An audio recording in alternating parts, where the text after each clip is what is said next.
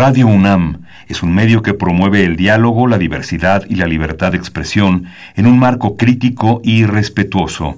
Los comentarios expresados a lo largo de su programación reflejan la opinión de quien los emite, mas no de la radiodifusora. Radio UNAM presenta Perfiles.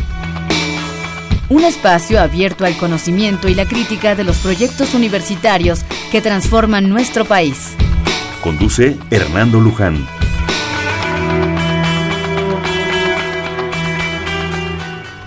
¿Qué tal? ¿Cómo están? Bienvenidos, buenas noches. Estamos nuevamente en el programa de Perfiles. Qué gusto que estén con nosotros. Perfiles es un espacio donde conversar con las mujeres y los hombres que día a día forjan nuestra universidad.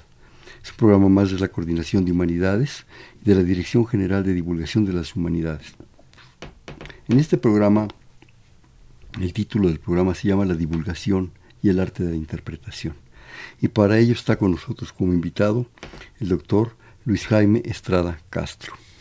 El doctor Estrada Castro es licenciado en Ciencias de la Comunicación, maestro en Estudios Políticos y Sociales y doctor en Ciencias Políticas y Sociales por la UNAM, con estudios de investigación doctoral en la Universidad de Salamanca, en España profesor de Arte y Poder y Participación Política y Movimientos Sociales en la Facultad de Ciencias Políticas y Sociales de la UNAM, así como director de Investigación Social en el Instituto Ciudadano para la Gobernanza Democrática. El maestro Estrada, Castro, el doctor Estrada Castro, ha escrito artículos académicos en torno a la violencia, la inseguridad y la construcción del enemigo.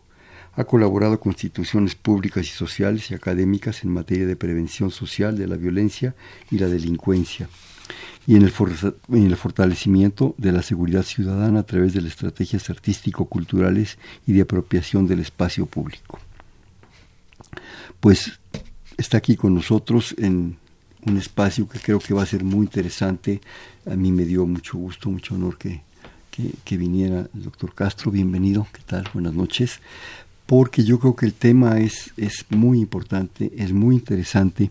Este tema surge y esta invitación a partir de algo que ya en alguna ocasión comentamos aquí con algunos miembros de la Coordinación de Humanidades, que fue el, eh, el gran esfuerzo, porque eh, yo creo que es un gran esfuerzo hacer estos trabajos, el, el, primer diplomado en divulgación de las humanidades. De hecho, lo de primero se lo pongo yo porque espero que sean unos 728. Así es que prepárate a seguir dando cursos, Luis. Eh, que este diplomado, si ustedes recuerdan, si no se los, se los comento, inició el 2 de abril y terminará el 20 de septiembre. Y el motivo de, la visita de, Luis Carlos es que eh, el que fue el viernes, el jueves, el viernes pasado, 17 de mayo, terminó el primer módulo del cual es el eh, coordinador de este módulo que es un programa sobre la hermenéutica. Y poco, bueno, ya ahorita nos explicarás, ¿verdad? Entonces, como motivo y un poco como celebración del éxito de este primer módulo que en un momento dado se realizó como inicio de todo el diplomado, que ya posteriormente les daremos a ustedes alguna liga para que lo, lo, conecten, porque creo que es un proceso muy interesante que se está realizando y un esfuerzo muy grande por parte de la Coordinación de Humanidades, y específicamente de la Dirección de, de, la Divulgación de las Humanidades que tiene a su cargo Malena Mijares. Eh, yo creo que es una propuesta que, que surge, yo, tú nos harás ahorita comentarios, de una gran necesidad de darle a la gente algo más que la parte escolar de las humanidades. Yo creo que las humanidades son un evento fundamental en nuestras vidas. Yo creo que en esencia México es un país netamente humanista y hemos aprendido a hacer ciencia también, porque no los puedes desligar mi, mi, ideal algún día sería ser casi renacentistas, ¿verdad? Mm. Tener todas las partes posibles. Entonces yo quisiera más bien que tú nos comentes, darte la palabra y eh, por favor que nos eh, platicaras, Jaime, de primero, si tú quieres, si estás de acuerdo, tu experiencia en el diplomado, cómo lo viste, qué te pareció, cómo lo percibiste y eh, si quieres comentarios generales o específicos, por favor. Muchas gracias Hernando este, por la invitación. Primero que nada, un saludo también para tu audiencia.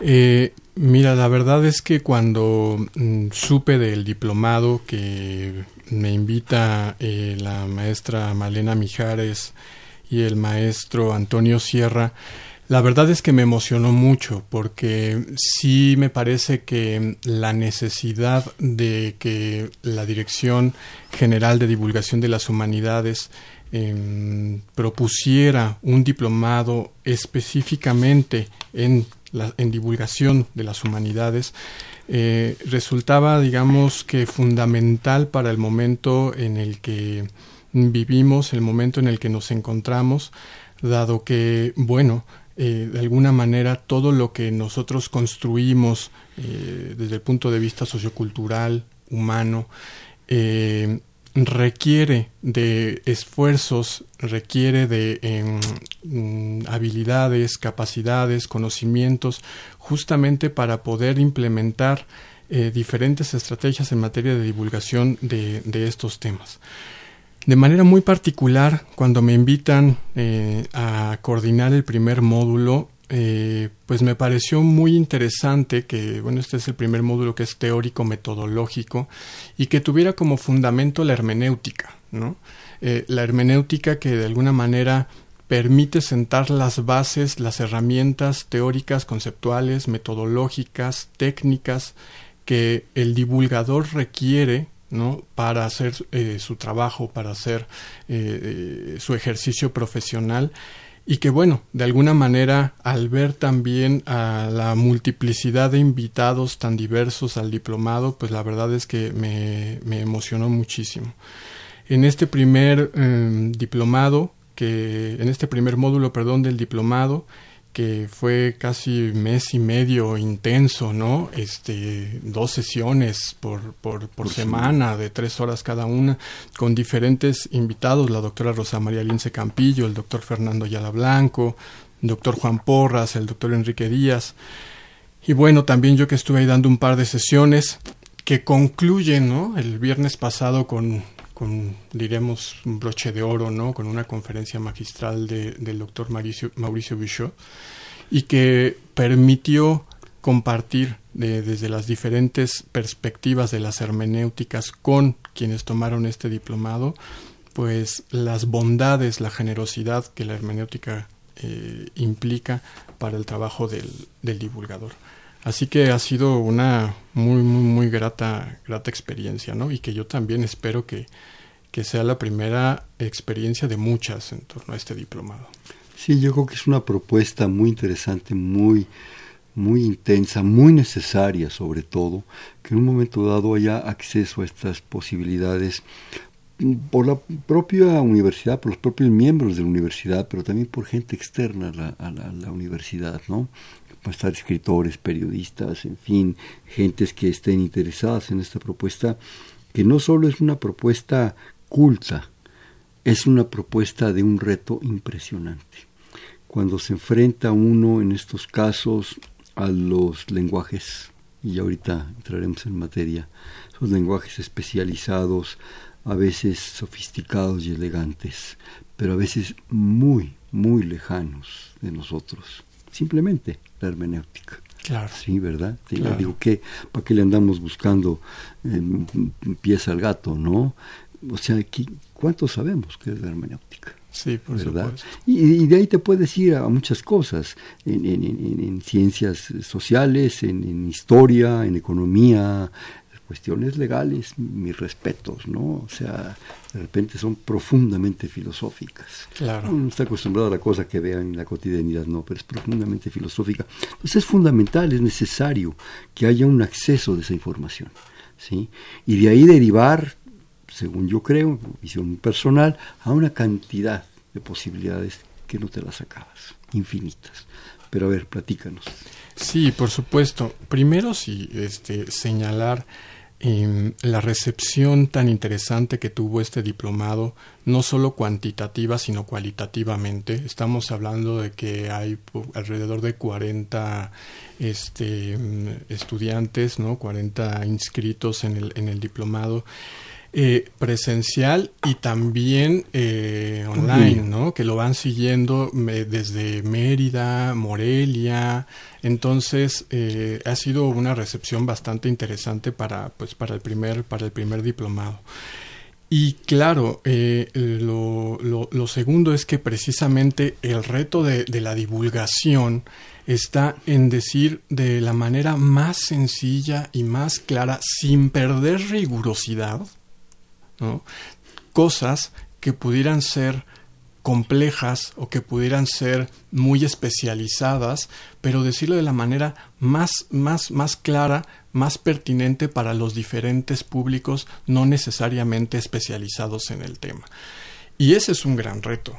Eh, decir en forma sencilla algo que de facto de entrada pudiera no ser sencillo es implica un reto hermenéutico de entrada en, ese, sentido. ¿Por qué? finalmente la idea de la hermenéutica como arte y método de la interpretación es interpretar justamente eh, cualquier eh, texto en el sentido amplio de la palabra, cualquier tejido sociocultural humano, eh, incluso con una distancia histórica eh, eh, de siglos, de, milenios, ¿no? y que nos permita en palabras sencillas, en palabras de nuestro propio contexto, de nuestro propio horizonte, explicar, decir, acercar, facilitar a los diferentes públicos una experiencia directa con, con, esos textos, con esas obras, con esos tejidos socioculturales. Entonces, por eso la importancia de, abrir, de abrir con la hermenéutica, de abrir con em, conceptos claves de hermenéutica, con la maravillosa figura de Hermes, ¿no? del dios Hermes, del dios griego, y para finalmente eh, llevarlo justo a la divulgación de las humanidades, al lenguaje y a la escritura de las humanidades. y al decir, al comunicar de manera eh, sencilla, insisto, y de manera pertinente para los diferentes públicos. Una de las conclusiones muy interesantes a las que se llegó en este primer diplomado y de las reflexiones venidas de quienes, de quienes eh, asisten, es que eh, el, el, el, hermeneuta, el divulgador, no, evidentemente no se trata de que dé una interpretación ni única ni última sino que facilite las múltiples interpretaciones de las personas que se están acercando a la pintura, a la novela, eh, eh, al, cuento, a la música, eh, es decir, al monumento, las diferentes manifestaciones humanas socioculturales.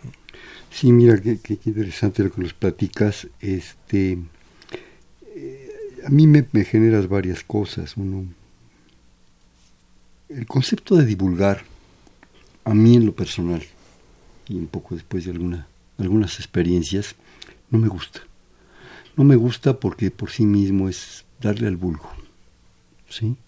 Y yo creo que es más interesante para mi persona, para mí, estoy hablando de acciones muy personales, comunicar, compartir, dar, dar lo que tienes, pero estar plenamente abierto a recibir. Porque si no, te puedes llevar sorpresas.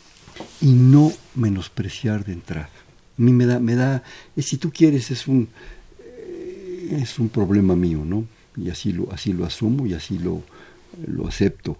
Eh, es, es, una sensación como, como de, por ejemplo, yo te estoy dando porque yo sé, lo sé todo. Sí, yo creo que una de las cosas que a mí lo personal me, llama la atención de un trabajo como este es la humildad. ¿sí? Si somos soberbios, si somos prepotentes, ¿por qué no decirlos? Nos perdemos una gran posibilidad del mundo. Esa es una cosa. Yo prefiero el término comunicar. De hecho, tú lo usaste ahorita. los, los mezclaste uno y otro.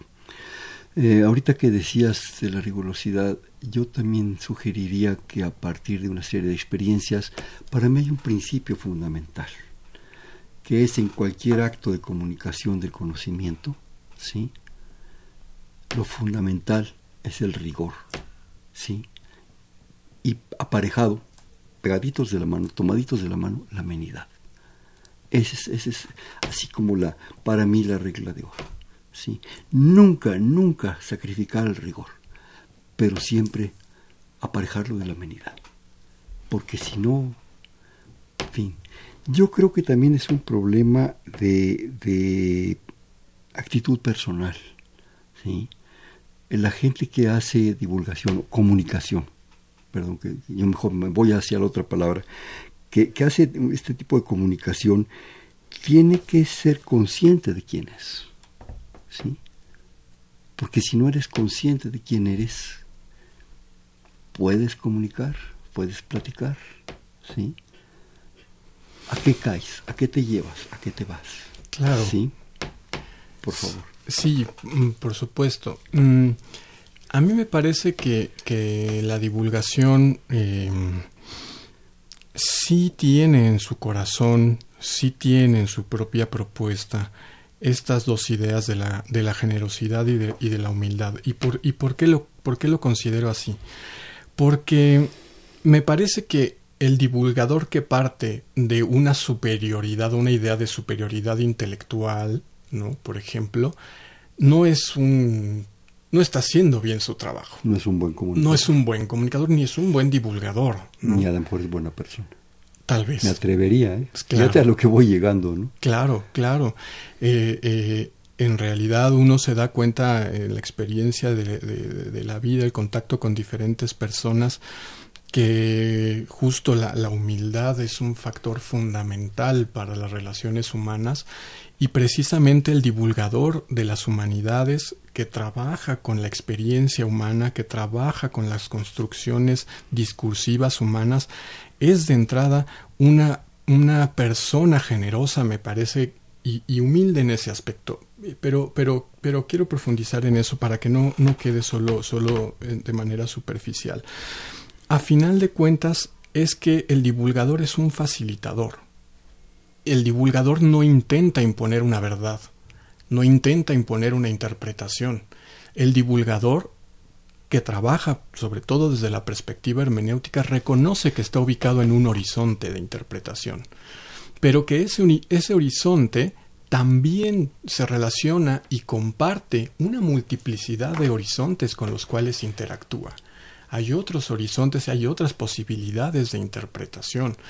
Entonces, me parece que el estar ubicado hermenéuticamente, estar ubicado horizonticamente, permite justamente reconocer que mi horizonte es uno entre muchos otros y que en dado caso eh, la, la construcción de una interpretación, insisto, será un puente un facilitador para que las propias personas que se acerquen a través de la divulgación de las humanidades a temas que a lo mejor de entrada no podrían o no tendrían la oportunidad de entrar de una manera más directa, encuentren un camino para sus propias interpretaciones y para sus propias inquietudes y para sus propios, sus propios este, conocimientos, para sus desocultaciones y sus ocultaciones también en el momento de, de, de interpretar.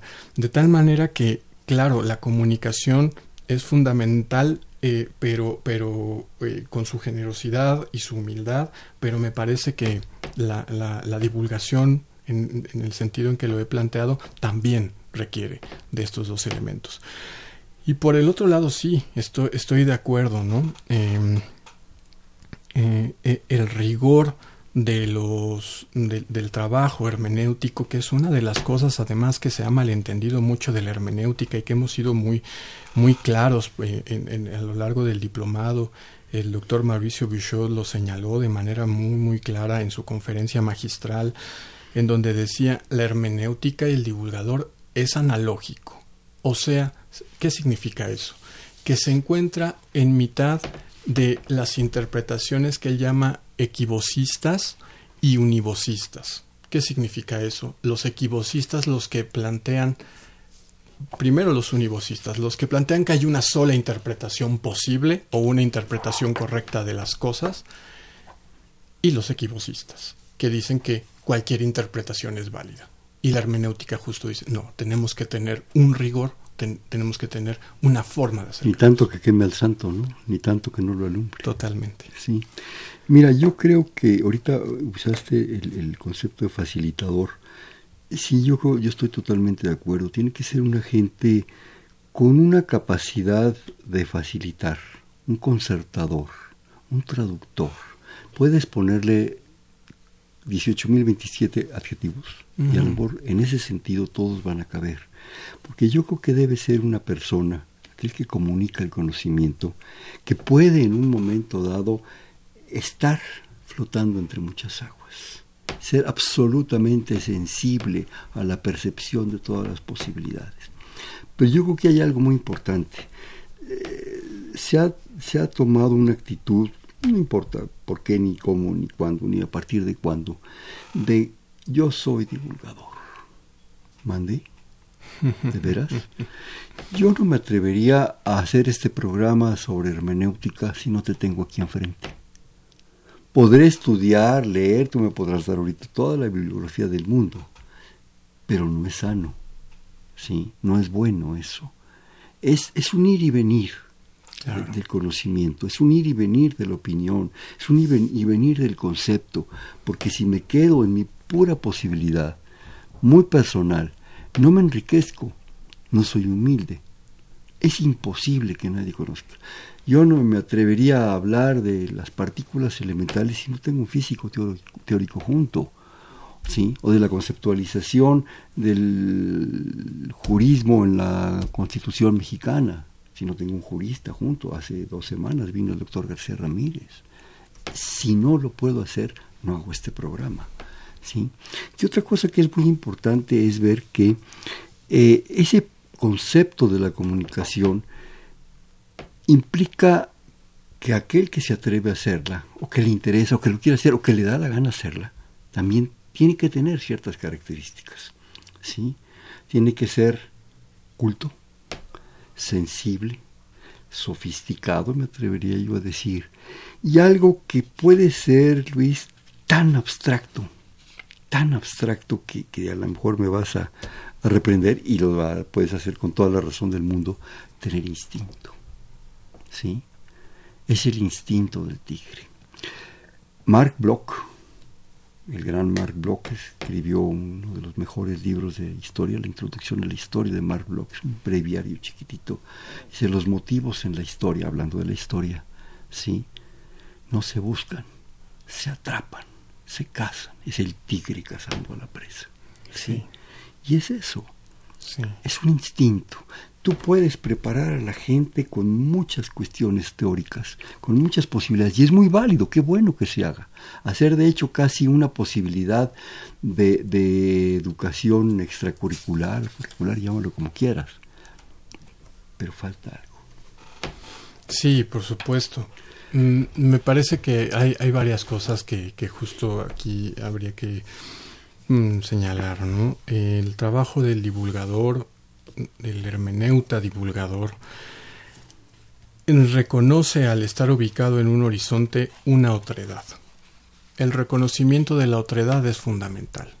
El respeto a las inteligencias múltiples es fundamental. El respeto al pensamiento diverso es fundamental y el, el, reconocimiento de que yo me puedo enfrentar, porque, a ver, la comunicación y el diálogo no implica únicamente una situación idílica de, de consensos, de acuerdos, implica el reconocimiento de un conflicto es decir, de un conflicto, diría Paul Ricoeur, de las interpretaciones en su gran texto El conflicto de las interpretaciones. Interpretar interpretar con los otros es un conflicto en sí mismo, interpretar, interpretarse a uno mismo. Claro, es un enfrentamiento. un enfrentamiento brutal con, uno mismo. Y tiene que ser honesto. Claro. Si no.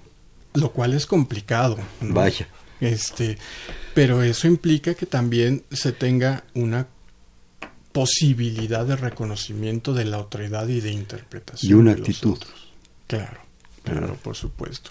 Y de una apertura, de la posibilidad de saber que con lo que yo estoy diciendo, con mi argumento, no intento que tú te convenzas este sí o sí de mi, de mi argumento y que lo aceptes como una verdad, sino de la posibilidad de que podemos intercambiar diferentes perspectivas del mundo y construir a lo mejor una perspectiva común o una perspectiva con ciertas características comunes y reconocer que yo mismo puedo transformar mi propia interpretación original del mundo y abrirme a eso. El asunto es que estamos de pronto tan orientados a la competitividad que pensamos que que debatir, que argumentar es vencer.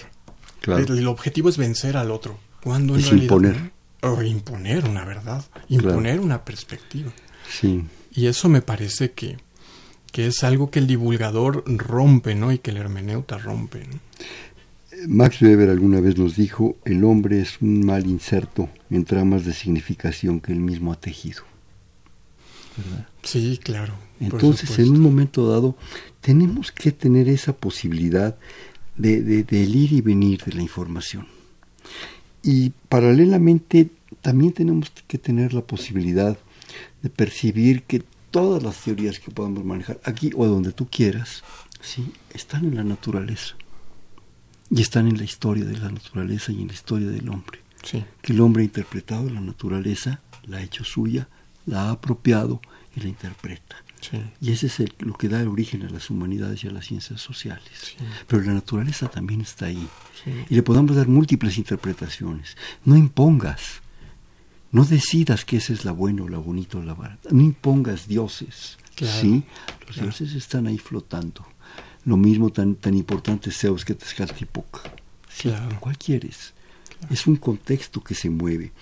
Y yo creo que tenemos que interpretar las cosas, como tú dices también, en ese contexto de, conceptualización, de compartir, de ofrecer, de dar.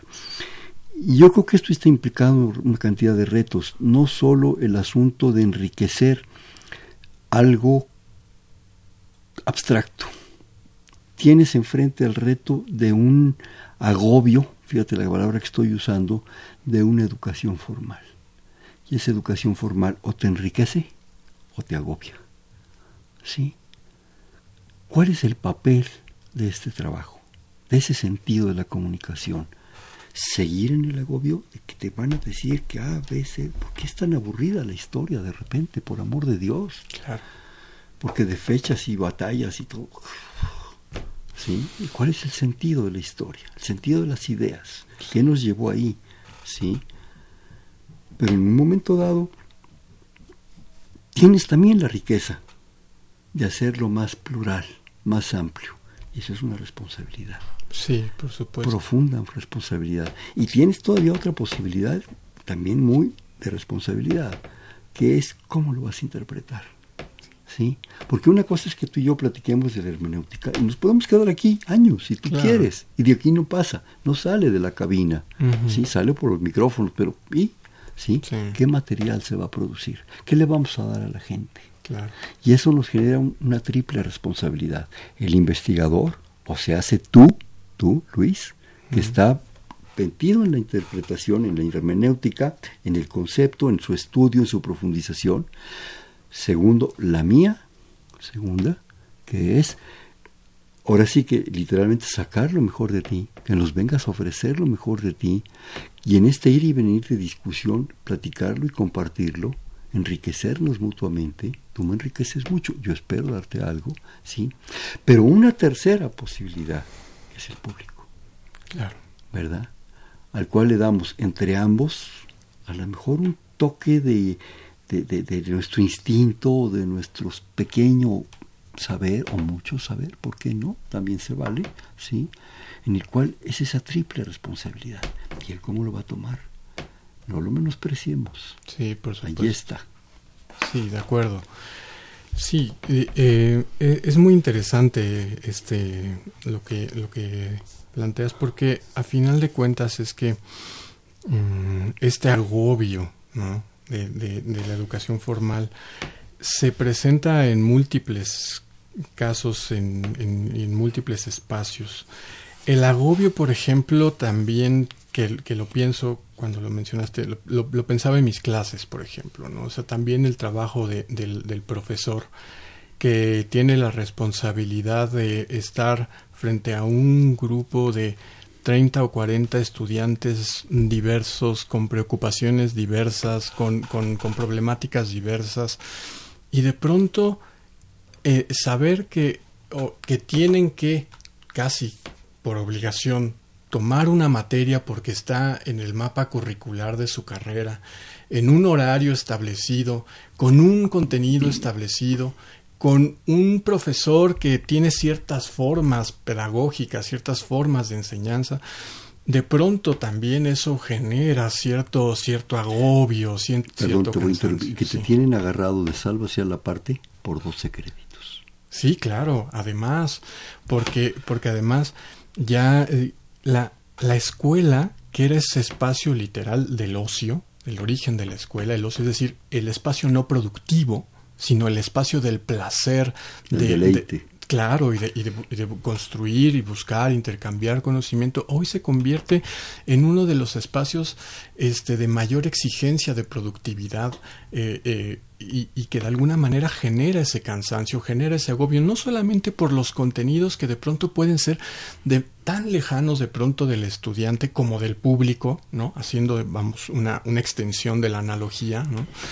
Eh, sino que además eh, la, la, constante exigencia justo de alcanzar ciertos puntajes, de alcanzar cierto promedio y que de alguna manera hace que la riqueza de la construcción de ese conocimiento se diluya hacia otras, hacia otras preocupaciones. ¿no? Entonces, mm, sí me parece fundamental yo platicaba, por ejemplo, con mis estudiantes hace poco, ¿no? Y decía, yo los veo muy cansados. Y es que de verdad terminan agotados el semestre. Y yo decía, pero sus profesores también. ¿En qué momento un espacio de diálogo, de encuentro, de, de, de, de, incluso de diversión, se ha convertido en un espacio de, de productividad y casi como de autoexplotación, ¿no? Eh, de rendimiento, ¿no? En donde nosotros mismos justamente estamos generando esas formas de, de, coacción.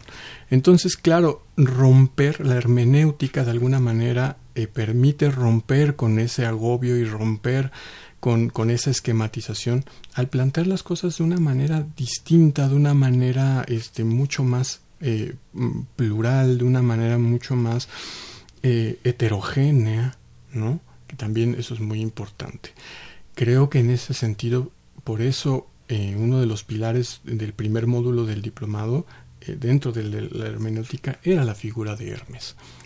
Hermes es, el gran divulgador, el gran mensajero que, que, que era el puente de, comprensión y de entendimiento entre los mandatos de los dioses y los mortales, ¿no?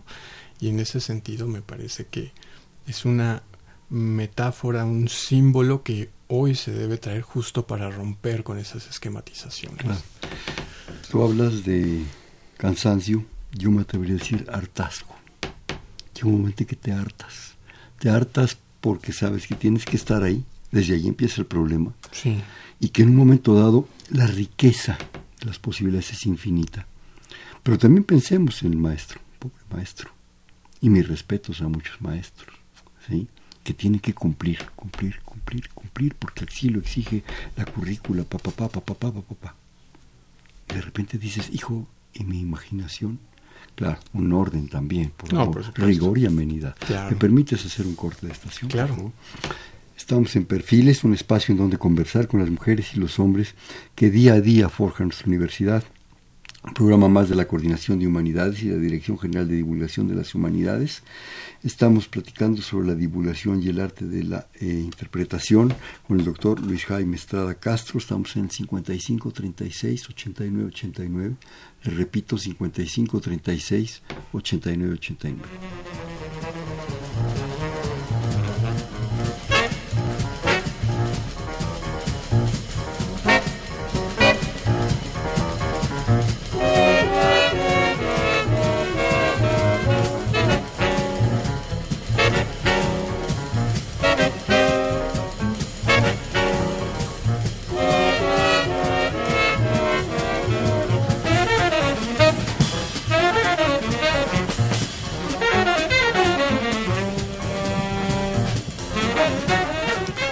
Noches, estamos en Perfiles, estamos en el 55 36 89 89.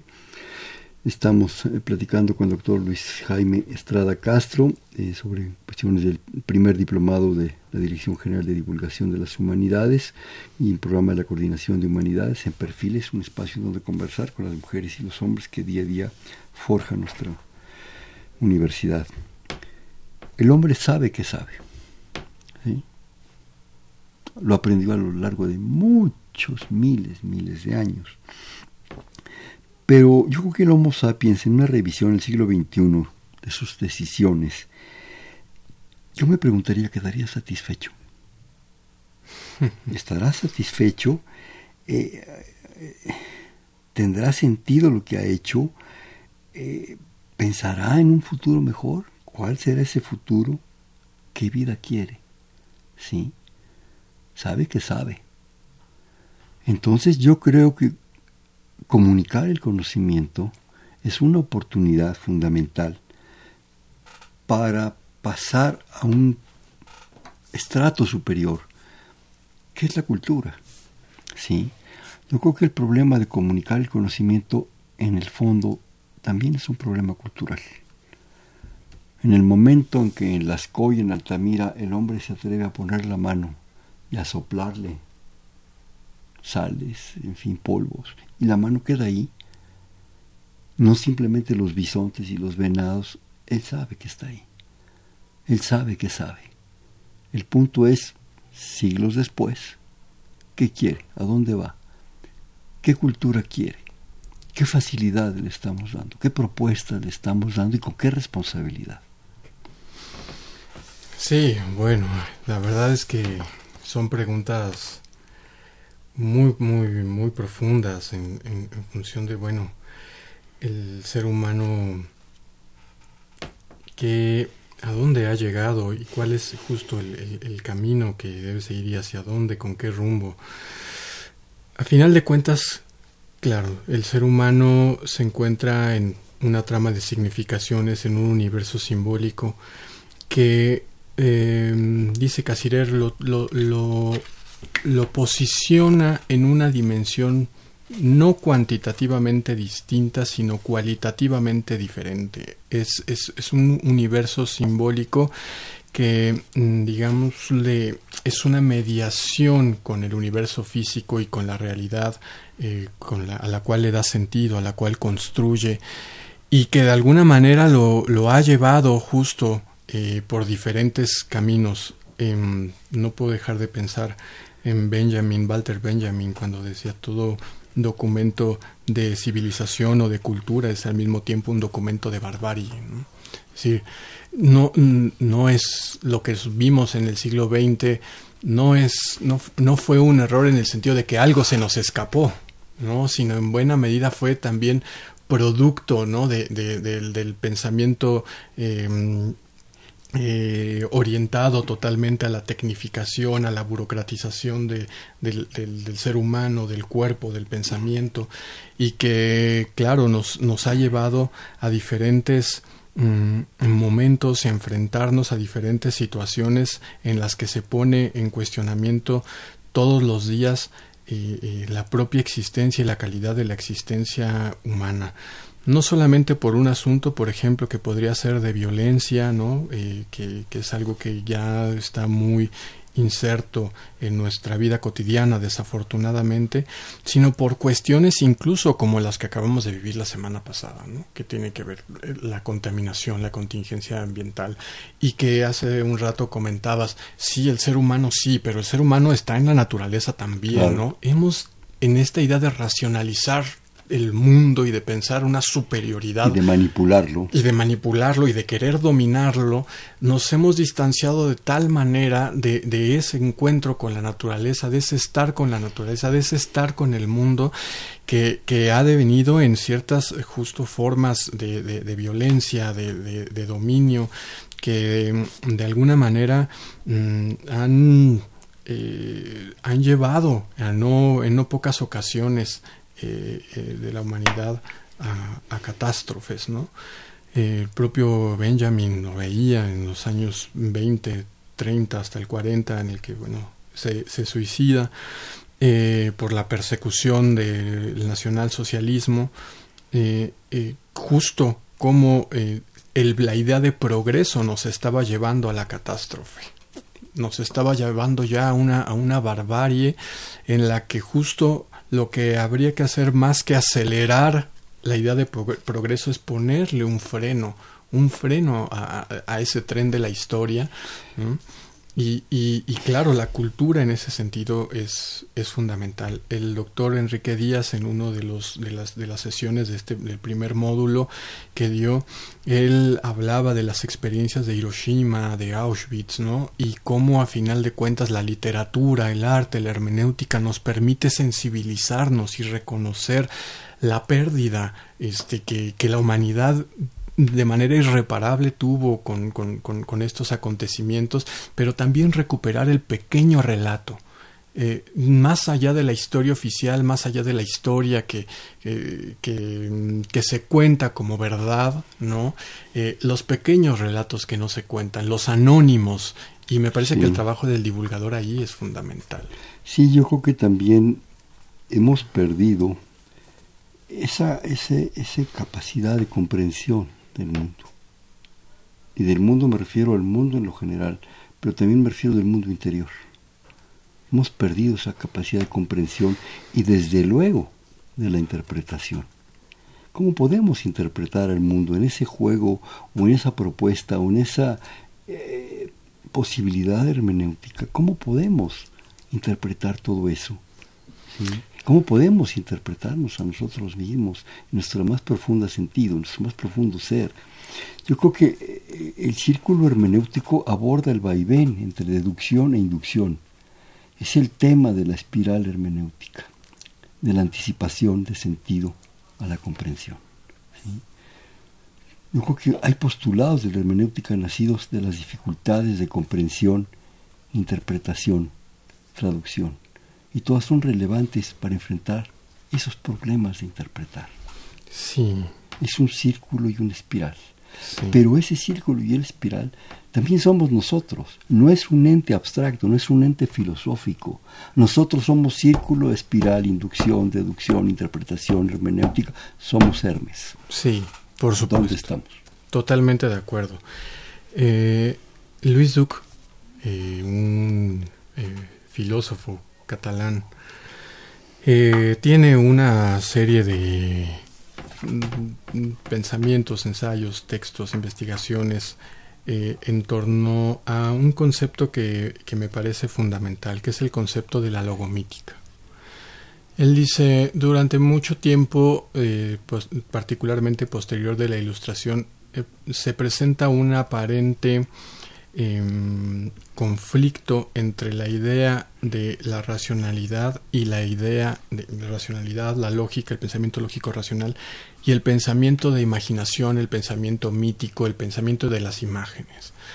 Eh, Incluso se llegó a pensar que el pensamiento lógico era una superación del pensamiento mítico mágico y que entonces el pensamiento mítico mágico era una etapa infantil, preadulta del pensamiento eh, humano y que la razón era la, la, vamos a decirlo en esos términos, el pensamiento de la edad adulta del ser humano. Y Duke lo que dice, no, en realidad es que nosotros somos inherentemente logomíticos, o sea, tenemos siempre nuestra estructura mental eh, eh, simbólica justo esta dualidad, esta relación indisoluble entre logos y mitos, ¿no? Pensar logomíticamente implica justo pensar de manera eh, holística de manera integral a nosotros mismos, a nosotros con los otros, a nosotros con el mundo y, y, que de alguna manera siempre estamos siendo transformados en el momento en el que nosotros nos acercamos a los otros y a ese mundo y que lo estamos este, interpretando. Sin embargo, eh, Duque en algún momento señala que nos estamos acercando o estamos en una situación de lo que él llama la desestructuración simbólica.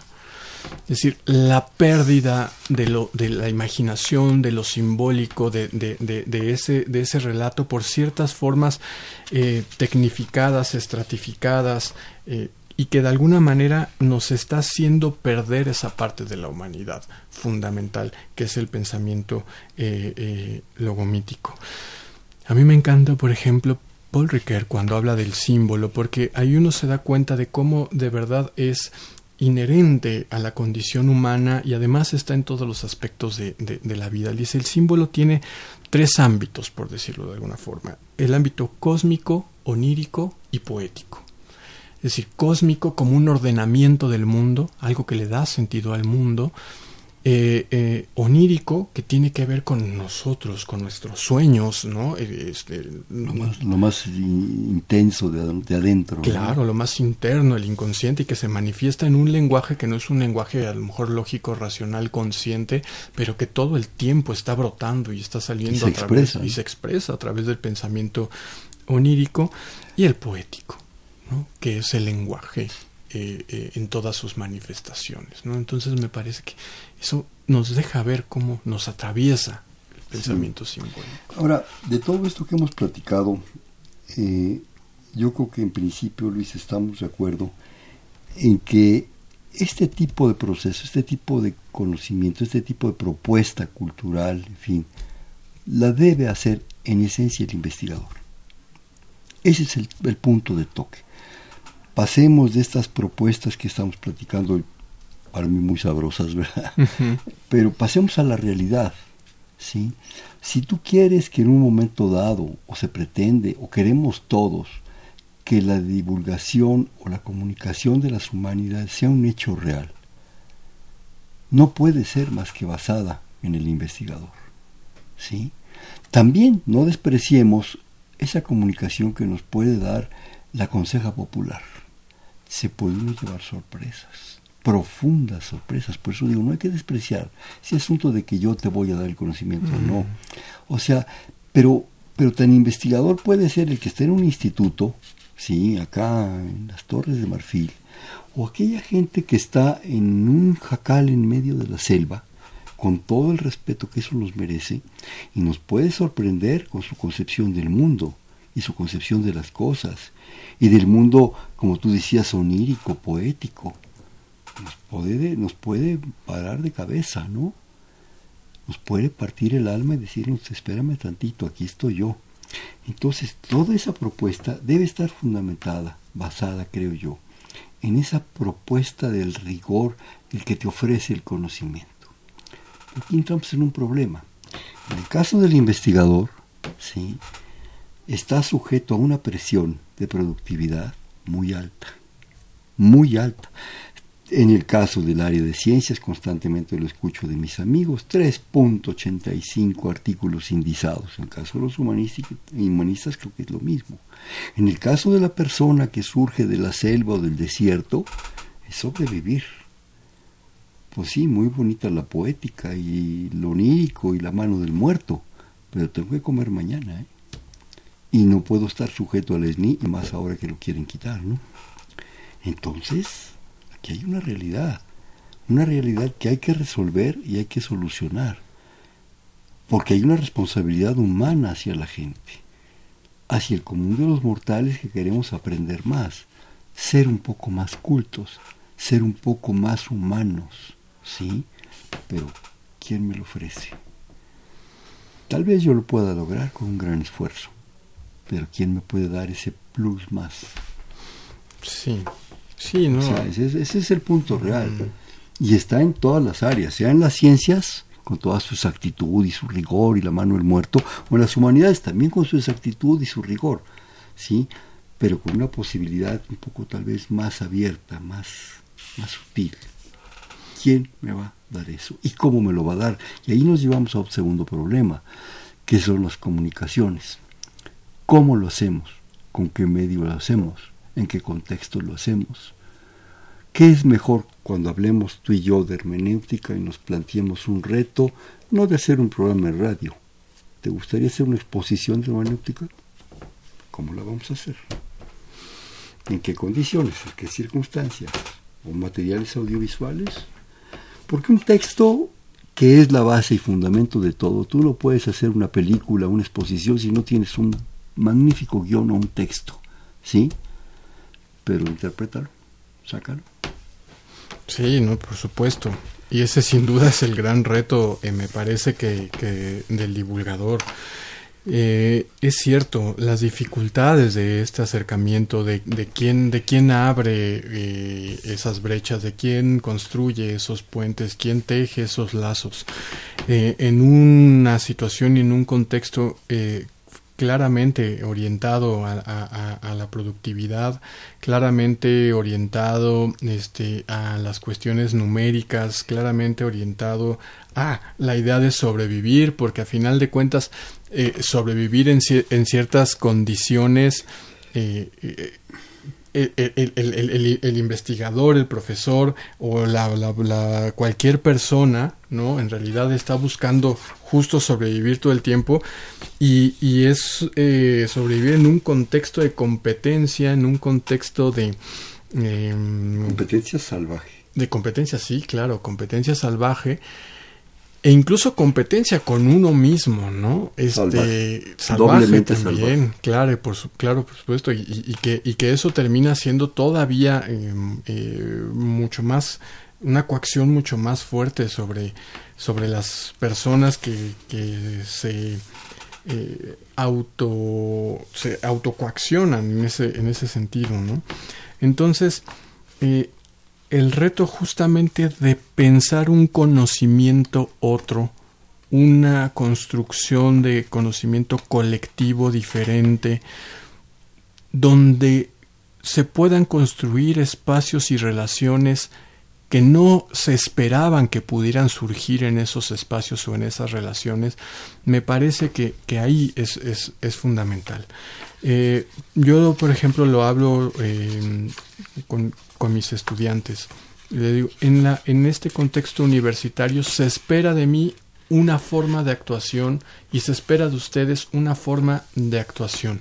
Pero justo la posibilidad de construir algo distinto que no se esperaba de esa relación alumno-profesor en el contexto de la universidad, en el contexto de una clase, posibilita construir un conocimiento colectivo distinto y una forma de interpretación del mundo distinta. Creo que también eh, esta eh, productividad de artículos, libros, etcétera, que no solo terminan por repetirse a sí mismos la mayoría de las veces, ¿no? sino que cada vez son más abstractos o dicen cada vez menos cosas a, a la gente, ¿no? Eh, eh, eh, hay una distancia simbólica muy fuerte. Pues ni tan simbólica, ¿eh? De repente es muy real. Bueno, simbólica, física, material en múltiples aspectos. Por ejemplo, entre la universidad de pronto y este la gente, ¿no? Entonces, el divulgador, tanto de las ciencias como de las humanidades, son hoy por hoy esos puentes que pueden tejer esa relación entre como un gran reto entre los diferentes públicos y la producción de conocimiento especializado y conocimiento científico en las diferentes áreas de las ciencias exactas o las ciencias sociales, las humanidades, etcétera. Y yo, yo, desgraciadamente el tiempo se nos acaba, nos quedan escasos cuatro minutos, nada más realmente un comentario y quisiera conocer tu concepto. Ser muy cuidadosos con el asunto de que comunicar el conocimiento no es educar. Bueno, es educar de una manera especial, pero no es la educación formal. Eso, eso hay que tenerlo, creo yo, muy claro. La educación formal tiene su contexto, tiene su nicho, tiene sus posibilidades. Lo otro es enriquecer, es flotar con libertad, es proponer, es sugerir, es quitar, es ampliar, es pegar cosas, en fin. Porque si lo metes a ese contexto, se acabó. Sí. Lo ahorcas, lo matas. Nos quedan desgraciadamente tres minutos. Último comentario. Sí, estoy totalmente de acuerdo. El tiempo también coarta las cosas. Claro, por supuesto. Y, y, de alguna manera determina, ¿no? Los diálogos también. y justo, bueno, creo que es fundamental eh, em, primero reconocer el trabajo que se está llevando a cabo en, este, en esta primera experiencia del diplomado en divulgación de las humanidades. Muy importante y muy valioso. Sí, que me parece fundamental. Eh, eh, está por iniciar el segundo módulo, ¿no? que es el módulo histórico, donde estará Javier Aranda, Humberto Musacchio, eh, Fernando Curiel, eh, y cerrará con la conferencia magistral eh, con el nombre Cultura y Desarrollo Carlos Ramírez Vuelvas. Perdón, una interrupción rapidísima.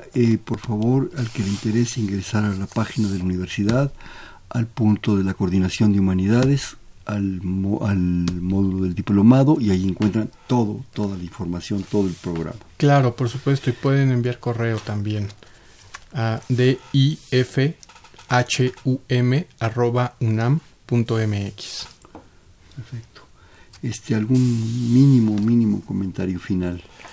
Perdón presionarte, pero... No, está bien, pues justo, que ojalá que se siga repitiendo la experiencia de, de este diplomado y que se siga enriqueciendo con la diversidad de perspectivas y la diversidad de inquietudes que hasta ahora, por lo menos en esta primera experiencia, ha caracterizado al, al, diplomado. Diferentes horizontes, diferentes perspectivas y construyendo. Y seguir haciéndolo porque es muy importante. Eh, rápido, un bote pronto. ¿Te digo una palabra? La que tú, la primera que se te venga a la mente, me la contestas. Conocimiento. Compartir. Cultura. Todos. Hermenéutica. Interpretar. Gente. Amistad. Comunicar. Compartir. Divulgación. Generosidad. La universidad. Casa. Las humanidades. Abrazo, amplitud. La Universidad Nacional Autónoma de México en el contexto de la gente. Puente. País. Complejidad. ¿Quién eres tú? Estoy siendo.